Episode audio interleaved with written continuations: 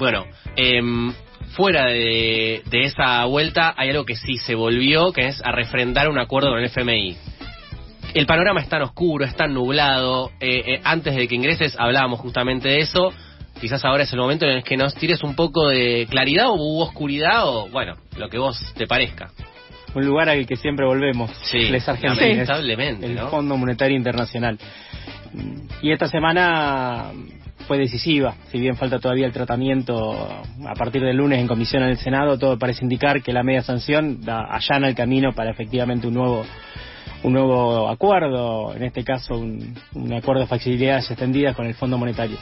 Y, y el primer balance de lo de lo que ocurrió entre la madrugada y de antes de ayer y ayer mismo por la mañana es que el gobierno alcanza un objetivo que se había puesto como prioritario a un al- altísimo costo político. Esa es mi sensación. ¿no? El gobierno alcanza un objetivo que, que era prioritario y que efectivamente si no hubiera logrado alcanzar, estaríamos hablando de un fracaso de, de Alberto Fernández y del gobierno. Lo alcanza a un costo político muy alto eh, que, inclus- que incluye una, uno podría hablar de un retroceso, de una derrota del, de la perspectiva política o el programa de gobierno que el Frente de Todos ofreció a la ciudadanía en el 2019, ¿no? Parte del costo es tener que guardarse un poco en el bolsillo o al menos eh, colocar en situación de mucha fragilidad, de mucha eh, escasez de probabilidades de desarrollar una gran parte de las promesas de campaña del gobierno, ¿no? Vinculada a la redistribución, al acceso a derechos, a la recuperación económica, del salario, del empleo, porque todos sabemos, bueno, sobre el contenido del preacuerdo en términos generales ya se ha hablado muchísimo y está puesto sobre la mesa eh, de manera muy muy clara, incluso, bueno, por sectores de- dentro del mismo oficialismo, dentro del propio gobierno, eh, como las condicionalidades que el fondo nos, va, nos pone y que además va a fiscalizar cada tres meses de manera puntual, ponen en riesgo la naciente recuperación económica que, está atravesando el país, ni hablar la posibilidad de bajar las tasas extraordinarias, eh, por ejemplo, de pobreza que tenemos. Entonces, creo que ese es el primer dato de la, sema- de la semana, un triunfo, con un, un- un logro con sabor amargo para el gobierno y con mucha, con un, un horizonte muy nublado respecto a qué significa eh, para la alianza gobierno esto respecto al 2023, ¿no? Claro, el costo político, ese costo político, ¿de qué se trata? Digo, ¿se alcanza un objetivo a costa de qué? Y quizás el balance no, no sé cuán positivo termina siendo. Yo creo que hay. eh, a mí me gusta pensar que hay, hay, hay acciones, eh, tal vez es una, una metáfora un tanto, un tanto bélica, eh, justo en este momento que estamos atravesando una guerra europea. eh, hay derrotas o hay momentos que desorganizan a tu propio campo político, lo, des- lo desmoralizan y lo fragmentan. ¿no? Hay derrotas que, que- que- que inmovilizan a la- al, al propio campo de lucha, a la propia fuerza social que, que se pone en disputa eh, frente a problemas como estos y que al mismo tiempo tiene la capacidad de ordenar, unificar y moralizar al campo adversario. Y me da la impresión que además de, de- de las em, malas noticias que seguramente las condicionalidades del fondo nos van a poner a los argentinos y argentinas en los próximos meses y años eh, y tal vez décadas si seguimos así eh, y que venimos discutiendo ya hace varios meses eh, de la votación de ayer el gobierno sale más frágil y la oposición sale más fuerte el gobierno llega fracturado, se llega dividido a la votación y sale aún más fracturado. La oposición llegaba también dividida y sale esencialmente unificada de la votación. Un, un primer dato, digamos, porque las posiciones de Milei, de López Murphy, etcétera, son funcionales. Sí. son funcionales a un cachol, ¿no? A buscar un eh, incorporar a una gran paso, pero sí, digo, no perder los votos en todo pero caso. esencialmente lo que venía fracturado eran entre sectores del PRO, eh, la coalición cívica, el radicalismo, y todo eso se ordena en una votación. Y por el contrario, el oficialismo sale más fracturado. Y el oficialismo socializa el mérito o de, de evitar el default, que es un reclamo social que yo creo que efectivamente era es real, porque frente a la posibilidad de un abismo, además a que ninguna fuerza política logra plantear con claridad cuál es la alternativa efectivamente a acordar con el fondo, frente a esa situación que socialmente eh, plantea la posibilidad de default como un abismo, acordar es un capital, era un capital político para Alberto Fernández, sacar, despejar el horizonte del default era un capital político para Alberto Fernández, capital político que paradójicamente se termina socializando con la oposición, ¿no? porque la oposición pone sobre la mesa, y ese va a ser su relato, más votos para la propia aprobación del acuerdo que el propio Frente de Todos. Entonces, la situación es muy paradójica porque el Frente de Todos socializa el mérito de haber evitado el default y en ese socializar el mérito blanquea de alguna manera al, a, Juntos por el Cambio, al macrismo, que son los responsables últimos de este terrible endeudamiento, pero en cambio va a monopolizar, va a monopolizar los costos del programa económico que va a haber que aplicar para cumplir con el Fondo Monetario. Entonces, y es, es, ha hecho políticamente también un muy mal negocio el oficialismo en la forma en la cual, además de que el acuerdo es malo, en la forma en la cual el acuerdo se termina aprobando y en las modificaciones que, que el gobierno tiene que ceder en el Congreso. Vos haces la aclaración del acuerdo es malo, a pesar de que recién justo entre Cherno y Cara hablábamos de que cualquier acuerdo iba a ser no bueno. O sea, ¿se podía pensar un acuerdo menos malo entonces? Yo creo que ahí entramos obviamente en el campo de lo, de lo contrafáctico y de, cosas que además en términos hasta informativos no conocemos. Mi sensación es la siguiente.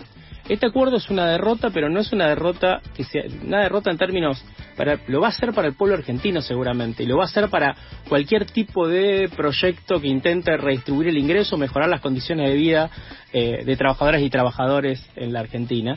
Eh, ahora creo que de alguna manera la oportunidad perdida se perdió hace dos años.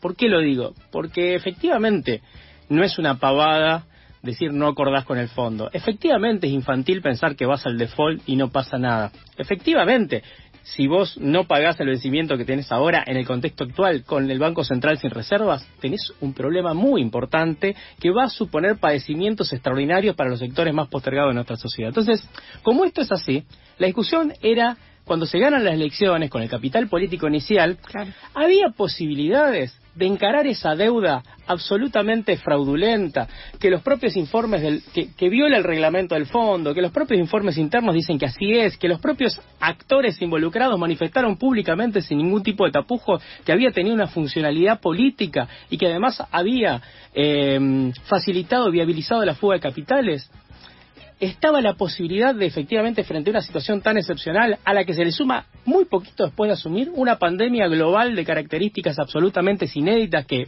lleva a un descalabro global de las economías.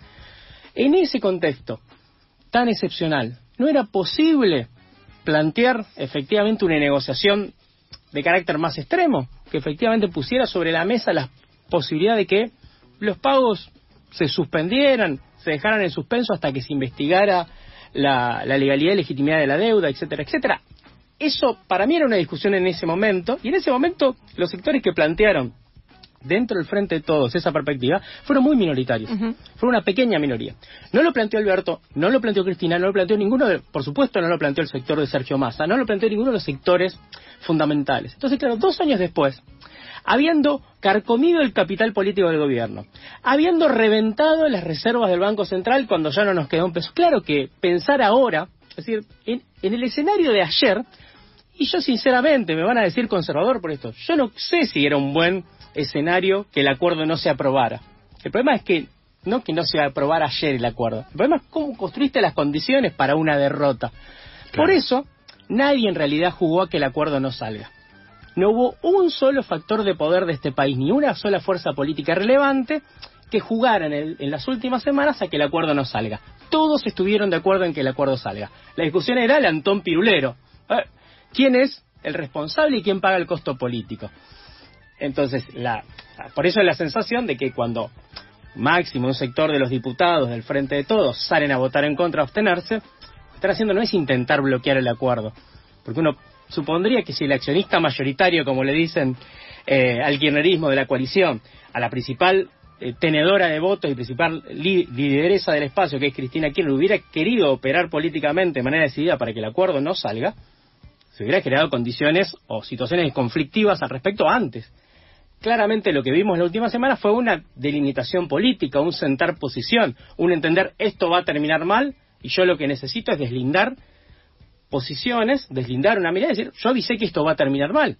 ¿no? Esa es la mirada de una parte de los componentes del Frente de Todos. Y desde el punto de vista de la oposición lo mismo. Yo quiero nosotros vamos a apoyar porque además nuestros jefes políticos dicen que tenemos que apoyar todas las cámaras empresarias, todas las federaciones patronales, todos los grandes CEOs de la industria, los servicios y la finanza argentina fueron al Congreso a decir este acuerdo se tiene que aprobar. Entonces claramente la oposición no iba a votar en contra de este acuerdo. Ahora, también queremos que el costo político lo pagues vos y que el ajuste que vas a tener que aplicar lo, apliques vos. Para que digamos mañana estás ajustando o para que digamos mañana estás ajustando poco o insuficientemente. Lo que se puso en juego para mí en estos últimos 15 días fue mucho más el juego de la política con minúsculas, la política entendida como chicana, politiquería, bien que ver quién paga el costo de y quién queda mejor posicionado o más salvado o menos dañado de cara a lo que viene, que un debate de fondo estratégico real sobre cuál es el vínculo que la nación puede tener, con, que una nación con eh, perspectivas de desarrollo autónomo puede tener con, con una institución como el Fondo Monetario Internacional. Entonces, como hace dos años no iniciamos ese camino, nos vamos a quedar para siempre con esa duda de si era posible otra negociación. Estamos en el aire acá con Martín Ogando en su columna de política de todos los meses, en este caso volviendo al aire de FMI. Vamos a escuchar una canción, después retomamos con la columna de política Martín, en este caso ya suena Babasónicos haciendo en privado.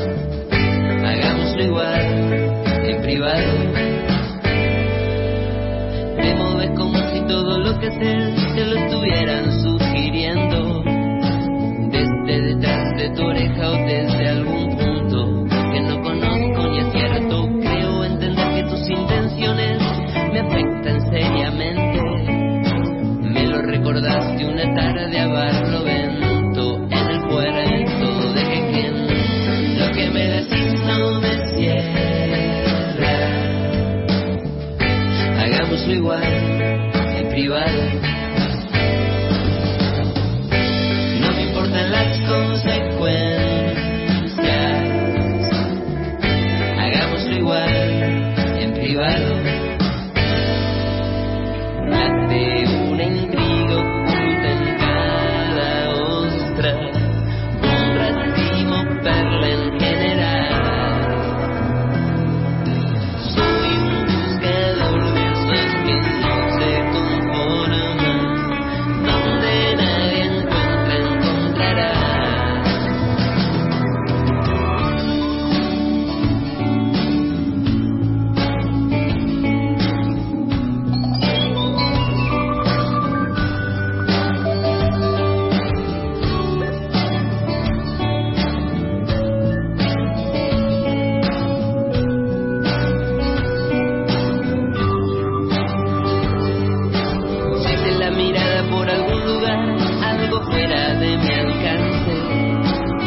ojos me hiciste la seña de algo confuso. Lo que los dos suponemos, perdamos algo junto por lo menos hay desde que nos el acuerdo. Pasa que tú es tan hermosa y yo estoy hechizado. Y esto no tiene remedio. Lo que me decís no me cierra. Hagámoslo igual, en privado.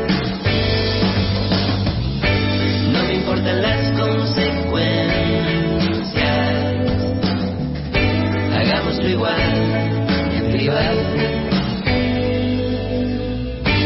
consecuencias.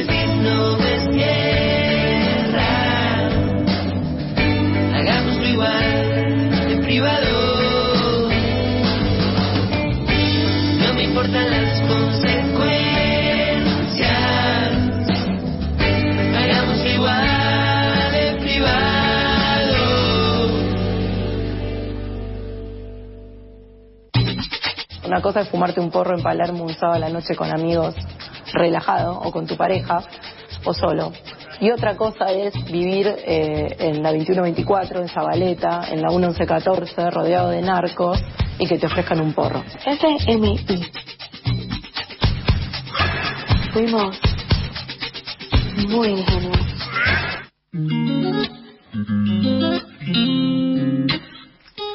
Estamos en FMI, fuimos muy ingenuos hasta las 17 horas 52 minutos de las 15 en este sábado 12 de marzo. Está en el estudio con nosotros Martín Ogando y su columna de política. La primera parte estuvo hablando de un poco lo sucedido en torno a la votación en el Congreso y el acuerdo, en principio en diputados, como también comentaba, se va, van a comenzar las comisiones en Senado. Pero en la primera parte hablabas de despejado el default hay un escenario adelante. Ahora, ¿cuál es ese escenario despejado del default? Difícil saberlo, ¿no? En este mundo.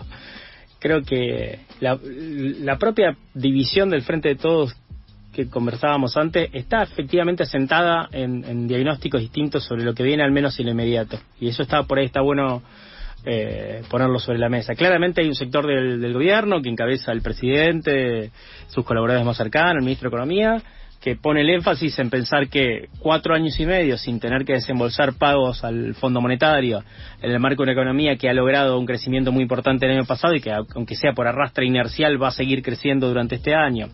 Y en un mundo donde ciertos productos de exportación eh, de la Argentina están efectivamente hoy en precios eh, muy elevados, eh, van a permitir eso sumado a una política que en general suelen expresar el sector eh, más neodesarrollista del gobierno, con culfas a la cabeza en términos de la capacidad de eh, exportar algunos productos con más con más valor agregado vinculados tanto al complejo aeroexportador como a, a los servicios, la informática y demás, pueden llevar a 3, 4 años de crecimiento del PBI, lo cual sería hace muchísimos años que no pasa en Argentina, tres, cuatro años consecutivos de crecimiento del PBI a un 2%, 3%, que lleve a un proceso de integración muy gradual y, baja muy gradual de los niveles de pobreza y de recuperación muy gradual, eh, muy paulatina de los salarios reales. Y eso políticamente tiene una consecuencia que es un frente de todos con condiciones de competitividad del 2023. Haces mucho hincapié en el eh, muy, muy gradualmente, porque,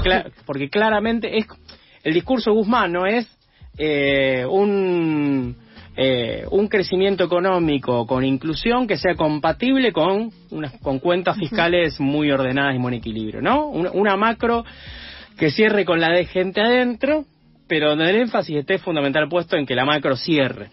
Y además, porque por convicción ideológica de los que hoy conducen la economía de este país, pero también porque eso es lo que se ha acordado de manera muy clara con el Fondo Monetario Internacional. Y otra parte del Frente de Todos, que ha que, en su oposición y, en la forma en la que se ha expresado su oposición, con ciertos desplantes, con ciertas medidas o planteos eh, corriéndose de lugares de responsabilidad, como el caso del presidente del bloque en la Cámara de Diputados, eso está vinculado a un determinado diagnóstico, que es al 2023 el Frente de Todos no llega con condiciones eh, de disputa política, con condiciones de competitividad. ¿Por qué? Porque las eh, revisiones trimestrales del Fondo Monetario Internacional van a ser utilizados, como lo han sido en otro momento en la historia política argentina, para condicionar por la negativa al gobierno y más aún, de manera más directa, para boicotear directamente la posibilidad de que el gobierno lleve adelante cualquier tipo de medida, así como lo ha mostrado en el futuro, en el pasado inmediato, perdón, con un crédito récord para financiar la campaña electoral de Macri, no va a tener ningún tapujo en ahora boicotear al frente de todos para permitir que en el 2023 asuma un gobierno, el de, el de el de Bullrich, el de Morales, el que sea, que permita más previsibilidad para el cumplimiento de las metas que el propio fondo, ¿no? Para renegociar, recordemos que en dos años y medio hay que renegociar este programa. Y que las propias condicionalidades, reformas estructurales, llamadas, jubilatorias, eh, laboral, etcétera, que no apareció hoy, puede aparecer tranquilamente en dos años y medio, cuando encuentren o un gobierno más apretado, más desesperado, o un gobierno más afín ideológicamente. Entonces hay, hay, de movida dos hipótesis eh, sobre la mesa. Por supuesto, como todas, ¿no? Pueden combinarse, pueden ser ni tan tan ni muy muy. Ahora, a todo esto, pongámosle un enorme signo de pregunta a los costados, ¿no? Porque tenemos una guerra europea que puede convertirse en una guerra de más amplio alcance, que todavía no está claro el impacto que va a tener en términos económicos globales y en términos no solo económicos globales, ¿no? Sino también en términos políticos, eh, pensemos la oleada de censura, eh, de control que estamos viendo en, los medios de comunicación y sobre todo en las redes sociales, en Internet en los últimos meses y, y en las últimas semanas y cómo eso se está naturalizando como algo que puede llegar a instalarse como una práctica ya ah, había empezado a pasar con Trump, ¿no? Trump hubo algunos episodios más aislados y hoy, bueno, hay, una, hay un mundo nuevo que está, que está surgiendo, que no necesariamente es mejor que el que teníamos, pero que claramente está en movimiento de manera permanente. Entonces también hay un elemento ahí que es una parte del argumento de algunos albertistas, llamémoslo, o, o pragmáticos, ni siquiera albertistas, algunos pragmáticos del acuerdo, que fue, la verdad, firmemos lo que tengamos que firmar ahora para ganar tiempo, porque en un año no sabemos ni dónde estamos parados y si no hay que discutir todo de vuelta y si Argentina va a tener o no va a tener capacidad de pago y América Latina en que va a estar, ¿no? También hay algo de eso y eso tiene algo de algo de realidad. ¿Cuál es el problema? Lo que hablábamos antes, ¿no? Desde mi punto de vista si las circunstancias excepcionales perdón, de la pandemia no fueron aprovechadas para negociar en otras condiciones de mayor autonomía, de mayor preservación de soberanía, de mayor capacidad de que la política exista, es decir, que la política exista como eso que tiene capacidad de correr los límites de lo que es posible, de hacer lo que ayer no era posible, posible mañana o por lo menos el mes que viene. Si eso no se aprovechó en su momento, ¿por qué un, un, gobierno, una coalición, un frente político y social de estas características tendría la capacidad de, hacerlo de acá al 2023, cuando eventualmente este acuerdo sea puesto en crisis o en cuestión. ¿no? ¿Por qué pasaría eso y no pasaría lo contrario? Una, una mayor sumisión, una mayor subordinación. Bueno, lamentablemente los últimos acontecimientos plantean un elemento de, mm, eh, de escepticismo, ¿no? De escepticismo al respecto. Hay que ver si los sectores que se pararon enunciativamente que, frente al acuerdo, en contra o abstención, tienen la capacidad de empezar a plantear más allá de eso algún tipo de, de alternativa de cara a la sociedad, ¿no? Porque también una de la, la debilidad frente al discurso, el default o, arreglar con el fondo es que eh, en términos generales, los principales actores políticos que se opusieron, y no estoy hablando acá de las fuerzas de izquierda del FIT, sino justamente al interior del propio gobierno, los principales actores que se plantaron frente a esto, no han tenido la capacidad o la intención, la voluntad, lo que fuera, de plantear, bueno, encadenado a no acordar con el fondo cuáles serían las series de medidas políticas y económicas que habría que tomar para poder sacar al país adelante con un desarrollo autónomo, con un crecimiento del salario real de los trabajadores, eh, con una política ambientalmente responsable, etcétera, etcétera, etcétera. Eh, fue un tiempo o está siendo un tiempo de declamación alta en ese sentido, quizás. Hay mucho discurso circulando, hay mucho mucho palabrería en un montón de sentidos y la declamación como esto que decías vos, la política es ese chiquitaje, ese poroteo de yo dije esto, vos no, quizás a trascender un poco más a que se empiezan a construir condiciones para otra, para una supuesta alternativa que todavía no existe. Pero bueno, Martín, te agradecemos nuevamente la columna del día de la fecha. Nos volvemos a encontrar de acá un par de semanas. Muchas gracias. Gracias a ustedes. Buen fin de. Buen fin de.